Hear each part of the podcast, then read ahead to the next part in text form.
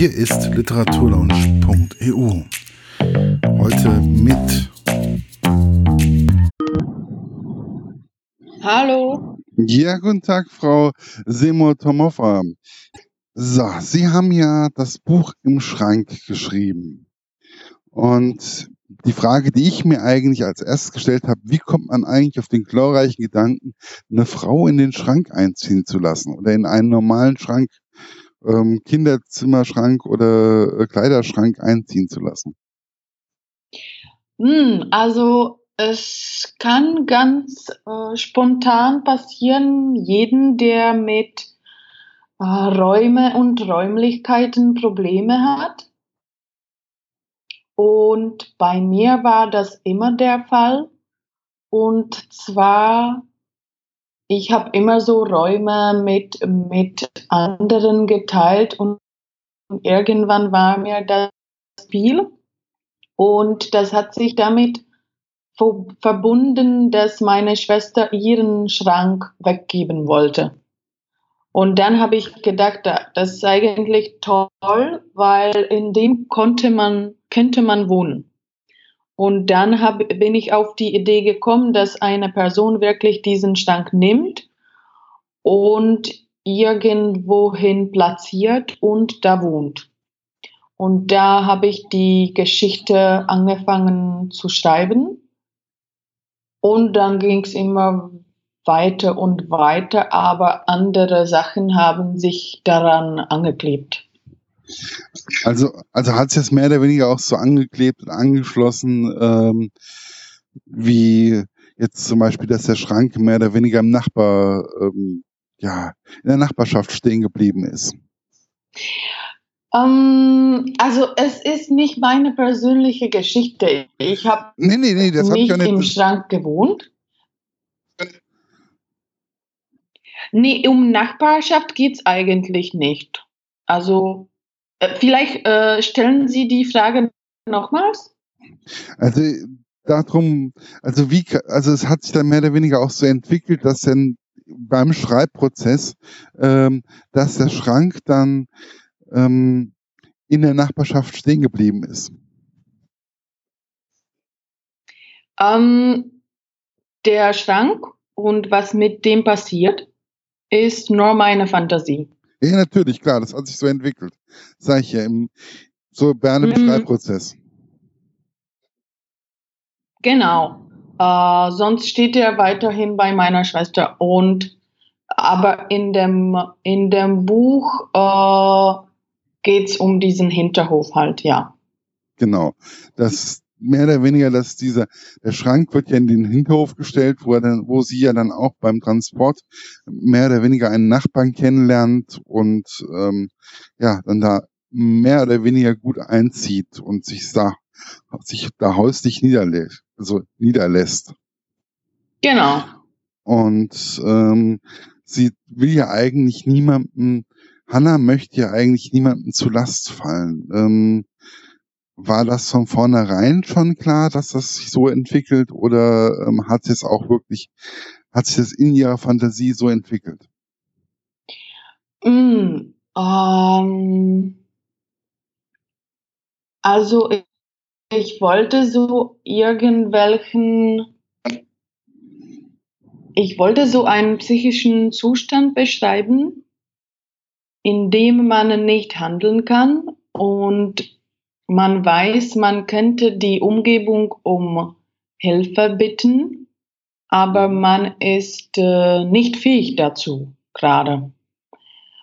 Und äh, das kann, glaube ich, jedem passieren.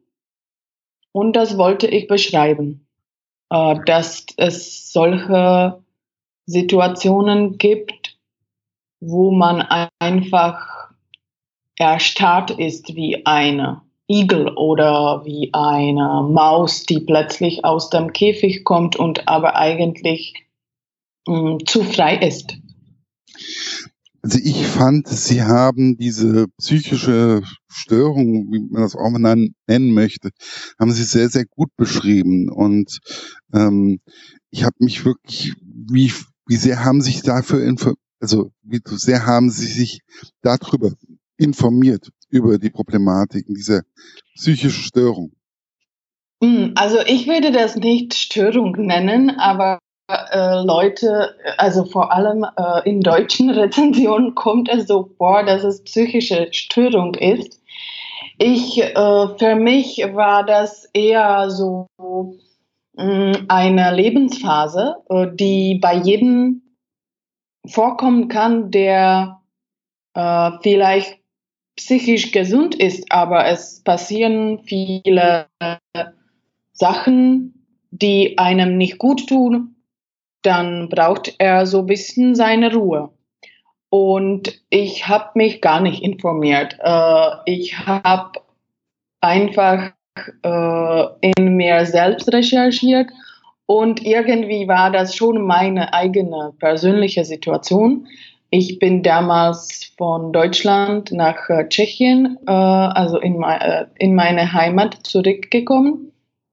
Und so habe ich mich ein bisschen gefühlt. Ich, ich habe bei Freunden gewohnt und die haben mich irgendwie genervt, aber ich habe die andauernd gefragt, ob ich die nerve. Und das war so für mich so komische, komische Handlungsmodell, dass eigentlich jemand nervt mich, aber ich frage die, ob ich die nerve. Das ist doch, das ist doch ein bisschen verrückt. Aber als Störung würde ich es, glaube ich, nicht nennen. Das ist schon zu mediz medizinisch und schon zu so Patientenbuch und so. Und äh, Literatur ist für mich immer noch Geschichten mehr als äh, Patientenbuch. Ja, natürlich, also auf jeden Fall, aber es ist halt einfach, ich hab's, ähm, also ich kenne halt Menschen, die äh, in solchen Leben, Lebensphasen schon gesteckt haben. Und ähm, dementsprechend fand ich das sehr, sehr gut beschrieben auch. Also auch die ganze Handlungsweise, die ganze ähm, wie dieser Mensch tickt. Das war, fand ich wirklich unwahrscheinlich spannend und richtig gut gemacht und hat mich auch sehr stark zum Nachdenken auch teilweise und Selbstreflektieren gebracht. War das auch teilweise ein bisschen beabsichtigt? Mm, ja, also ich, ich, ich äh, bin nicht ein Schriftsteller, der äh, strategisch schreibt. Äh, ich schreibe einfach nur ganz persönlich und äh, davon, was ich gut kenne und das bin ich und wie ich ticke. Andererseits gibt es da Episoden, die äh, völlig Fiction sind, also fiktional, da habe ich alles ausgedacht und äh, vor allem bei denen passiert auch, dass da Leute fragen, hey, ich kenne diesen Mann mit Tauben und so und sie sagen, äh, du, es gibt diesen Mann gar nicht. Ähm, also es ist vor allem so, glaube ich, wenn, wenn äh, jemand das Buch liest, der mich kennt, dann, dann sucht er da ganz viel über mich. Wenn man mich nicht kennt, dann, dann äh, nimmt man das mehr als äh, psychische Störung, das Ganze. Ja. Ähm, aber ich bin wirklich, ich bin wirklich nicht eine, eine Mensch, der strategisch schreibt. Ich bin eher so eine ähm, Tagebuchmensch. Also diese Episoden sind eigentlich nicht äh, zusammengeklebt und es waren immer irgendwelche äh, Stücke, so kleine Mikrosituationen. Und Klar gab es mehrere und die passen irgendwann nicht ins, in, diese, in diese Kuchen. Und äh, ich, also ich habe schon darüber nachgedacht, über diese Reihung, also welche Episode zuerst, welche erst später und wie, was für Spannung bildet das. Da, da, da habe ich schon nachgedacht, aber mit einem Material, der gar nicht strategisch geschrieben wurde. Also ich habe so eine These, ich schreibe so, wie ich das fühle und äh, das, äh, das, da widme ich meine volle Energie, aber ich will meine Energie nicht äh, Strategien widmen, dass ich konstruiere. Ich bin kein Mensch, der, der viel konstruieren kann, so mh, mm, im Sinne von Handlung. Also die Handlung ist ja. Situationen, die irgendwie sinken und um Sprache, das war mir auch sehr äh, wichtig, obwohl in der deutschen Übersetzung ist es klar schon ein bisschen anders mit der Sprache. Ja, natürlich. Also es ist ja, ähm, die deutsche Sprache ist ja eine ganz andere Sprache wie jetzt äh, die tschechische. Wobei sie ja auch viele Sachen äh, von Deutschland, von Deutsch ins Tschechische übersetzen. Oder habe ich es jetzt falsch mitbekommen?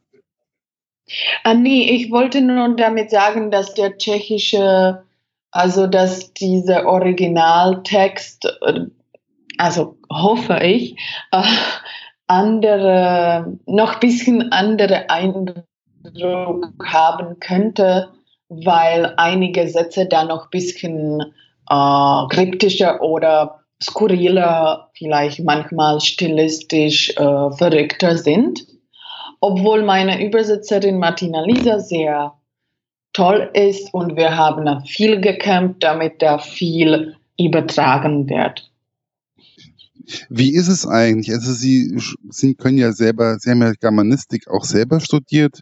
Ähm, wie ist es eigentlich, wenn Sie auf einmal Ihr Werk ins Deutsche übersetzt bekommen? Was für ein Gefühl ist es für Sie?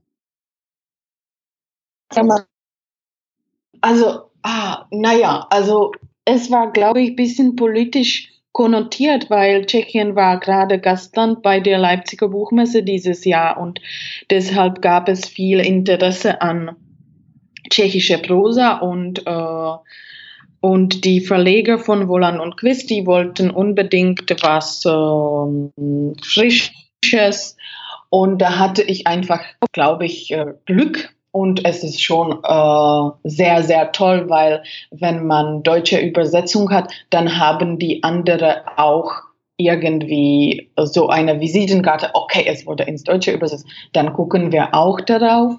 Also ist schon ein tolles Gefühl und äh, ich werde mir das nie denken, dass sowas passiert. Andererseits, ich kann, ich bin nicht deutsche Muttersprachlerin, also ich, ich kann da viel meckern, aber ins Deutsche übersetze ich, ich nicht. Also ich kann nur, nur meckern und sagen, du, dieser Satz klingt irgendwie komisch, aber letztendlich ist es nur mein Eindruck. Ja, natürlich. Es ist ja immer, wobei ich jetzt sagen muss, also ich kenne viele Tschechen äh, und ich durfte viele kennenlernen hier in der Umgebung und ihr könnt eigentlich immer ziemlich gutes Deutsch. Also relativ, also nicht muttersprachlich oder so, aber ähm, es ist vollkommen verständlich und gut, also ich finde, ihr macht das ziemlich gut und Deutsch, die deutsche Sprache ist ja so oder so relativ schwierig.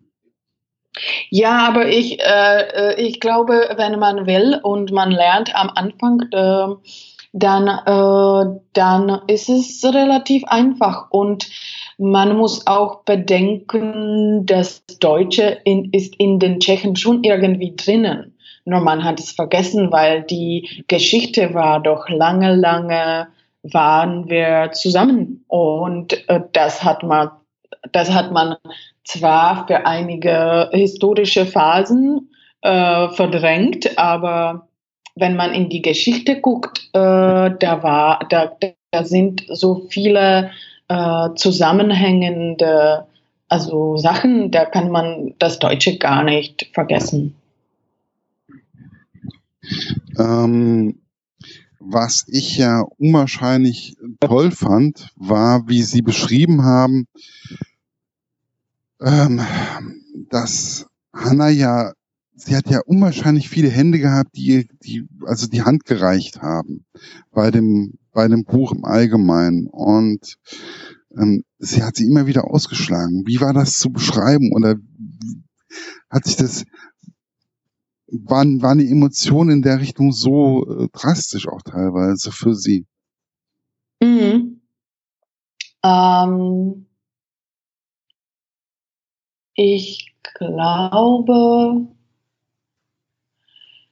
damit wollte ich einfach zeigen, wie sehr die verloren ist und gleichzeitig anspruchsvoll, weil wenn man schon Hilfe bekommt, dann und braucht die, dann soll man die annehmen.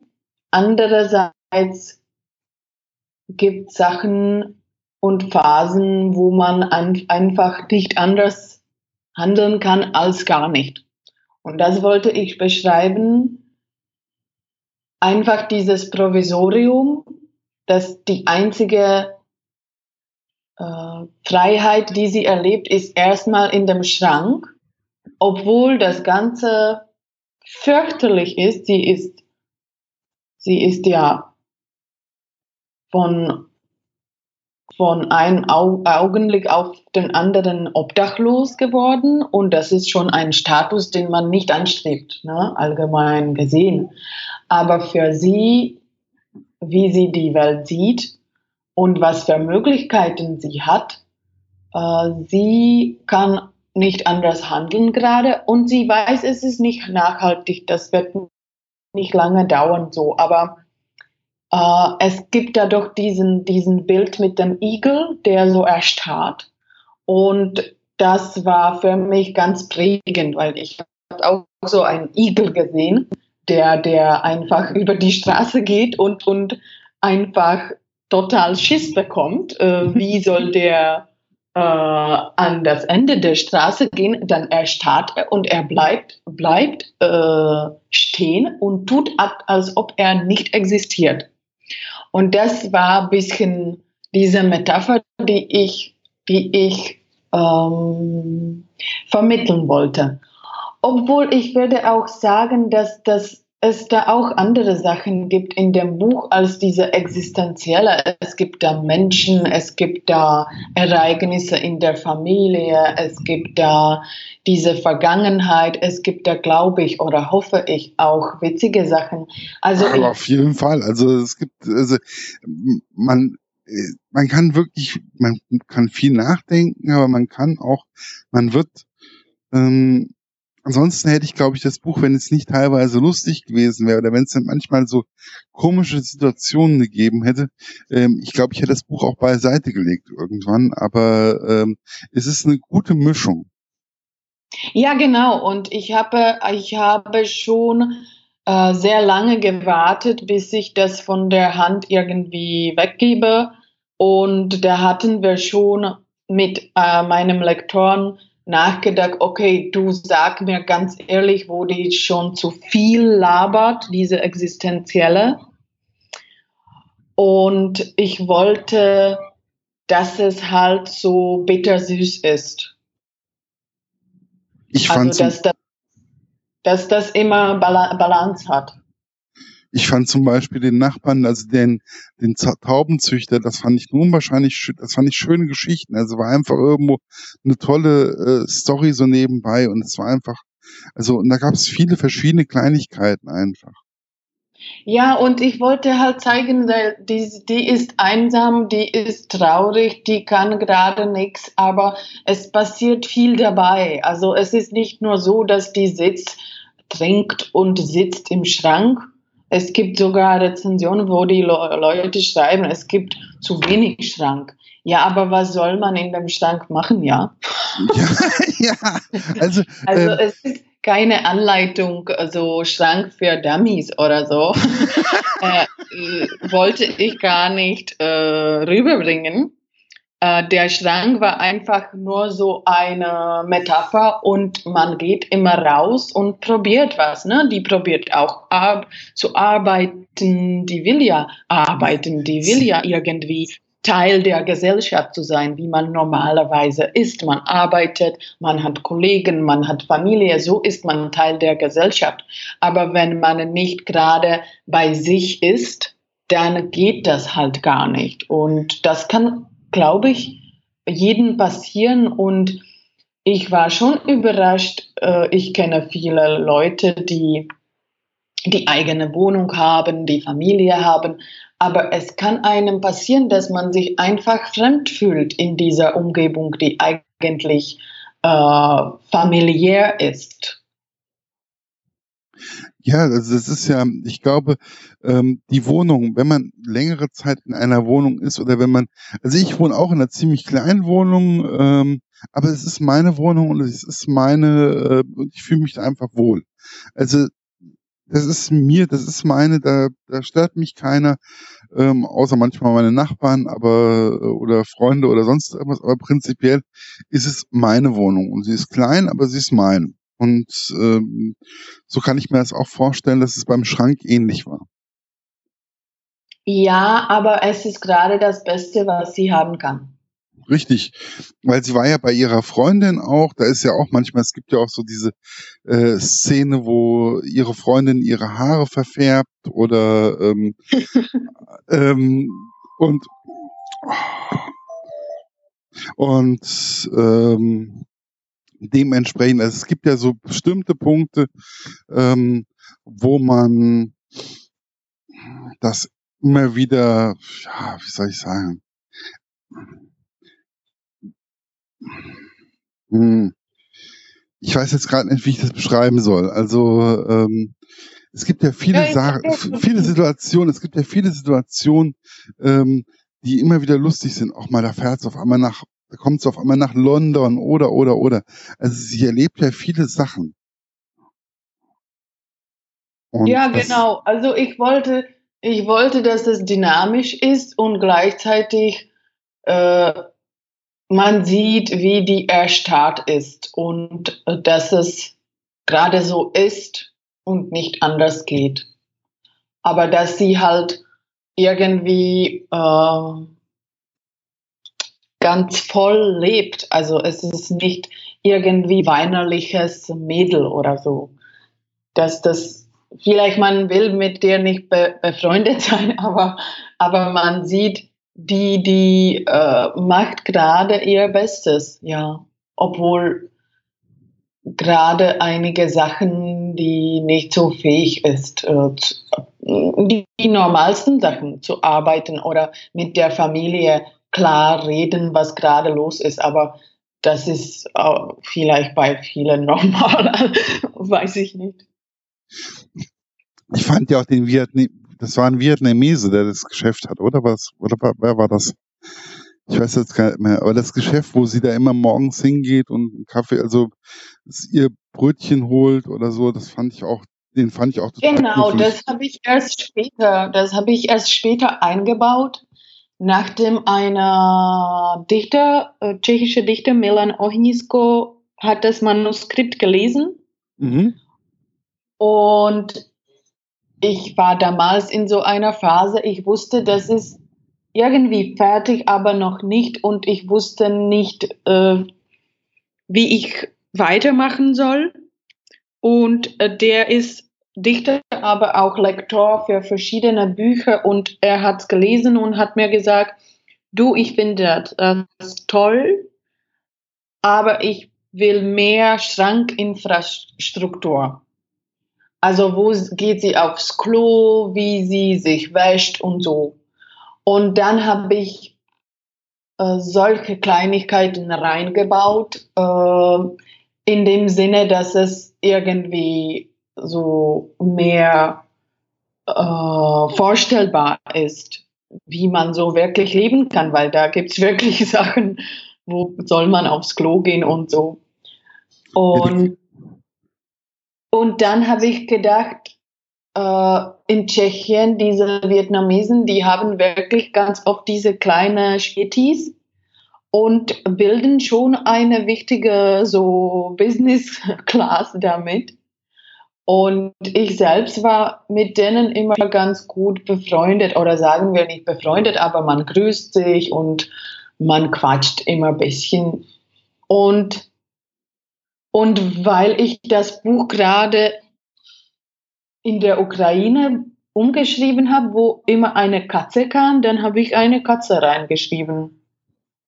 Ah, aber da gibt es ja nochmal dann kriegt sie ja später, kriegt sie ja noch den Tauchsieder und, und, und. Also ist ja wirklich, es wird ja immer an so Kleinigkeiten, wird immer wieder geschraubt für das Leben im Schrank und es ist, ähm, es ist einfach spannend, das Ganze zu, wie sich es entwickelt, wie sich die Nachbarschaft entwickelt, wie sich Freundschaften teilweise entwickeln. Das ist teilweise sehr, sehr spannend. Okay, danke. Und wie ist es? Sie waren ja auch auf Lesungen hier in Deutschland. Ähm, wie ist es eigentlich, das Buch ähm, dann auf Deutsch bei einer Lesung zu präsentieren? Also am Anfang war sehr schwierig für mich, weil ähm, bis äh, man ich kann es nicht wirklich beschreiben, aber ich kann ja, ich habe ja Germanistisch, ich spreche Deutsch, aber es ist schon anders, wenn, wenn man nur beim Tisch sitzt und, und aus dem Deutschen übersetzt, als wenn man sich selbst präsentieren soll, wenn man sehr schüchtern ist und gleichzeitig will man das präsentieren. Und ähm, es ist auch mein sehr persönliches Buch. Also ich präsentiere ja, ja mein Leben quasi. Äh, und das war schon am Anfang sehr, sehr schwierig. Also auf der Leipziger Buchmesse war ich schon, gab es schon Tränen und äh, viel Nervosität, aber weil ich immer gute Moderat Moderatoren hatte und meine Übersetzerin hat immer mit Coaching geholfen, hat letztendlich alles gut geklappt, aber es war nicht einfach, muss ich sagen. Es war nicht einfach. Aber mein, mein Verleger waren auch immer ganz nett, aber ist, ist halt auch anders normale Welt, man übersetzt oder dolmetscht und dann ist man nur so eine, eine sprechende Maschine und ich, ich musste halt, äh, oder ich konnte halt mehr, mehr machen, weil ich äh, Deutsch rede. Mhm. Aber ja, also wenn ich das zusammenfasse, hat alles gut geklappt, aber war nicht immer ganz einfach für mich mit Emotionen, Nervosität und ich konnte das besser sagen und das sollte ich gar nicht sagen und äh, diese Passage sollte ich gar nicht lesen und da hat niemand gelacht und äh, niemand hat was gekauft und das war sehr schlecht. Ja, wobei also ähm, ich habe, Sie waren ja hier auch in Gießen und dadurch bin ich ja auch über das Buch gestolpert. Und ähm, da hat dann die Frau Heid von dem Literarischen Zentrum, die hat dann zum Beispiel auch gesagt Markus, die ist einfach, äh, die ist klasse, die Frau, die ist einfach, die ist toll und macht echt Spaß und sie kommen auch schon ganz gut rüber.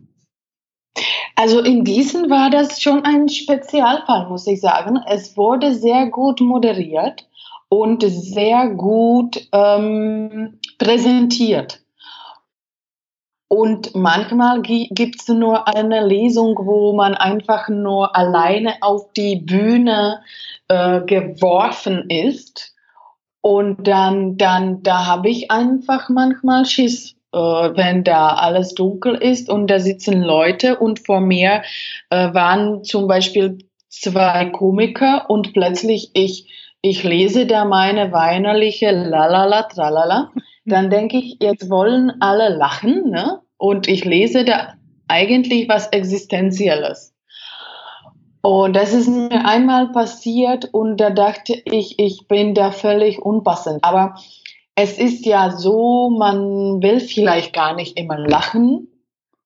Und es ist okay, wenn man vielleicht äh, äh, nach zwei Komiker eine existenzielle Sache rüberbringt, ist es okay. Nur ich musste mich gewöhnen daran, dass das äh, halt äh, bisschen Performance ist und dass man immer gut wählen soll, welche Textpassage man liest.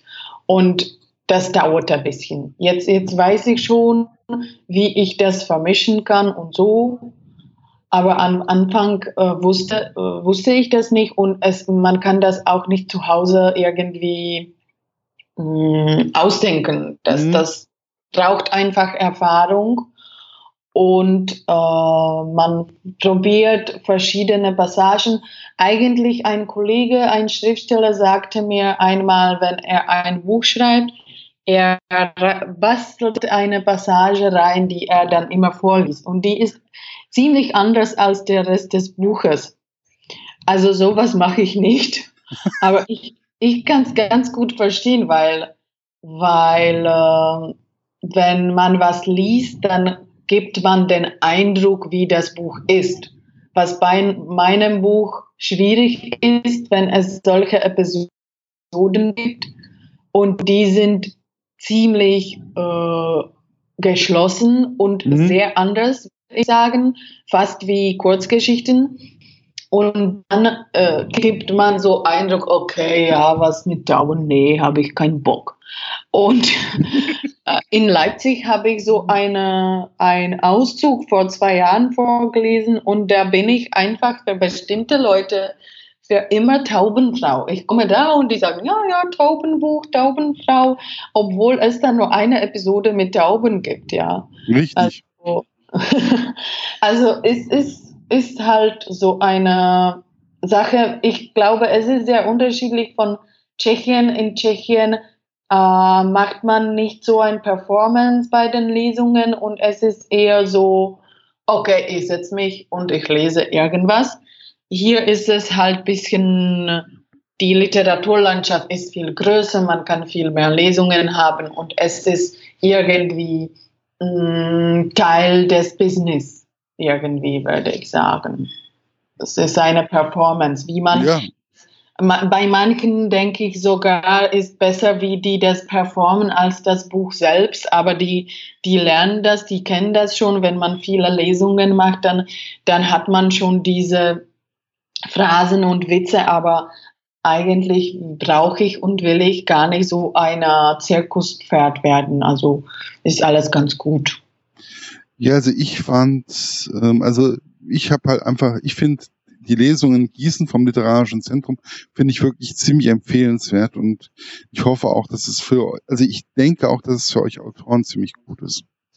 Ja, ja, das war echt ganz wunderbar, weil es wurde über das Buch viel geredet, aber auch ziemlich interessiert über andere Sachen äh, drumherum. Und das fand ich auch für mich ganz, ganz äh, erleichternd irgendwie, weil man, man äh, kann endlich was zu Tschechien sagen, wobei man denn, denn äh, man bekommt nur die Nachrichten hier ne, über unseren Präsidenten und Premierminister, die beide für mich politisch unmöglich sind. Und da konnte ich bisschen was dazu sagen und ich hatte ganz gute, gutes Gefühl, dass ich halt zeigen kann, es gibt auch Menschen, die anders denken als diese offizielle tschechische politische Stellungnahme zu Migranten, EU und was weiß ich. Es gibt halt äh, viele Stimmen in Tschechien, aber man hört ja immer diese zwei äh, weiße Männer, die viel wissen und viel auch nicht wissen.